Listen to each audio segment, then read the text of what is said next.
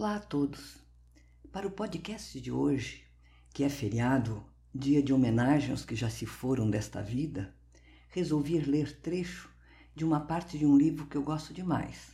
O título do livro é A Morte é um Dia que Vale a Pena Viver, da doutora Ana Cláudia Quintana Arantes, médica formada pela USP, geriatra e gerontóloga, com vários cursos de especialização, um deles é o de cuidados paliativos. Eu sou fã do trabalho que ela desenvolve e recomendo seus livros e cursos. Ela está lá no Instagram. Vocês a encontram pelo seu nome, Doutora Ana Cláudia Quintana Arantes. Há um outro livro dela que também recomendo, Para a Vida Toda Valer a Pena Viver, que é sobre o envelhecer com alegria.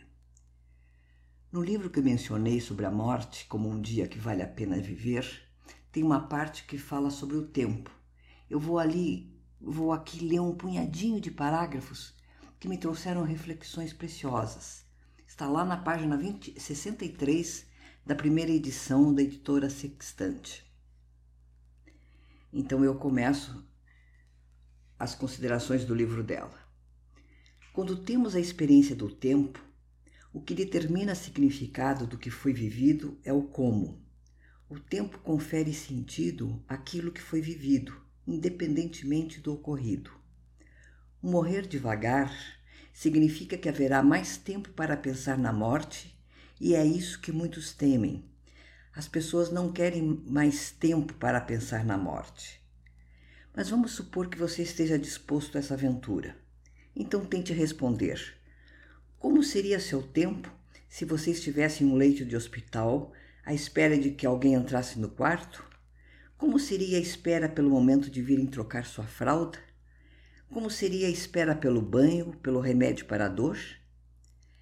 Penso que se os médicos tivessem noção de quanto aquele momento da presença deles é aguardado, talvez prestassem mais atenção ao que fazem e dizem quando estão na frente do paciente e de sua família. No processo de morte, nos distanciaremos do que significa esse período em que estamos vivos conscientes e capazes de decidir o que fazer com ele. A percepção do morrer traz a consciência de que cada de que nada do que temos ficará conosco. Nosso tempo por aqui não voltará, pois não é possível economizar tempo. Gastamos tempo com bobagens, com sofrimentos desnecessários. A maioria de nós chega a ser perdulária com o tempo de vida, e não há como se apegar a ele. Nós nos apegamos a tudo: às pessoas, às roupas, ao dinheiro, ao carro. Bens materiais que compramos e levamos para casa, mas não é possível segurar o tempo. Em relação a ele, a única coisa que podemos nos apropriar é a experiência que ele nos permite construir sem parar. O que você vai fazer com esse tempo que vai passando? O que você está fazendo com esse tempo que está passando? Para mim, essa reflexão é a chave geral que liga a lucidez das escolhas. Depois ela continua. A experiência do tempo pode passar despercebida, mas também podemos viver um momento que dure cinco minutos e que seja tão incrível, tão especial, que se tornará eterno em nossa lembrança. O tempo transformador não depende da duração. A experiência da morte tem um imenso potencial de transformação em um curtíssimo espaço de tempo. E ela continua: Quando adoecemos, a percepção que temos do tempo é muito diferente de quando estamos saudáveis.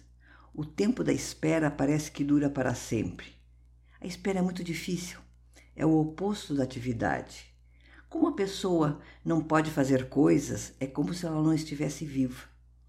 Então agora não posso fazer nada? Não tem nada que eu possa fazer? A medicina não pode fazer nada. Espera-se a morte então. Mas o problema mais difícil não é a morte, é o esperar por ela.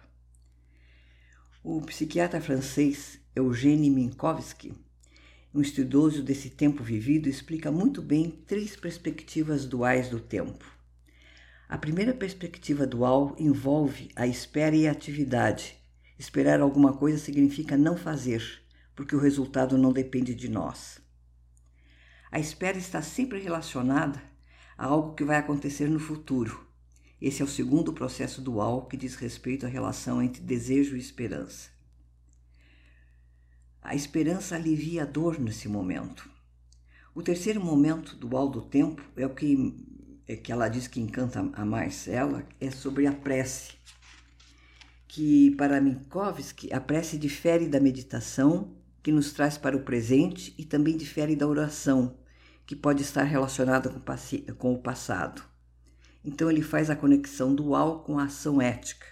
É tão interessante, eu recomendo realmente ler isso.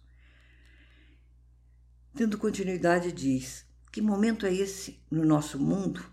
O exemplo claro para mim da ação ética é quando ouço uma mãe dizendo ao filho moribundo: Pode ir. Em um primeiro instante, ela talvez tenha feito a prece pela cura, mas então se conecta com essa força e consegue entender que o melhor não é o que ela deseja que aconteça. A mãe do nosso exemplo olha para aquele instante e entende que para o filho o melhor talvez seja justamente aquilo que doerá tanto nela aceitar, mas ela aceita e liberta por amor. Quando nós nos conectamos com essa força maior e mais sagrada dentro de nós, conseguimos fazer o bem pelo outro, genuinamente o bem, porque é algo que precisa ser feito, mesmo que não seja o nosso desejo. Olha, é tão incrível isso. É, infelizmente, a nossa cultura, continua ela, a nossa cultura é faltante. Falta maturidade, integridade e realidade. O tempo acaba, mas a, a maioria das pessoas não percebe que quando olha o relógio repetidas vezes, esperando o fim do dia, na verdade estão torcendo para que o tempo passe mais rápido e sua morte se aproxime mais depressa. Mas o tempo passa no tempo dele, indiferente à torcida para apressar ou retardar a sua velocidade. O que separa o nascimento da morte é o tempo. A vida é o que fazemos dentro desse tempo, é a nossa experiência. Quando passamos a vida esperando pelo fim do dia, pelo fim de semana, pelas férias, pelo fim do ano, pela aposentadoria, estamos torcendo para que o dia da nossa morte se aproxime mais rápido. Dizemos que depois do trabalho vamos viver, mas esquecemos que a opção vida não é um botão on-off, que a gente liga e desliga conforme o clima ou o prazer de viver. Com ou sem prazer, estamos vivos 100% do tempo. O tempo corre em ritmo constante. A vida acontece todo dia e poucas vezes as pessoas parecem se dar conta disso. Olha, pessoal, eu já li e reli esse livro e eu sempre me emociono. Há aprendizados preciosos. Fica aqui a recomendação do livro, a recomendação de acompanhar a doutora Ana Cláudia na rede social, que ela sempre tem uma palavra, um curso, um momento. O meu até breve a todos.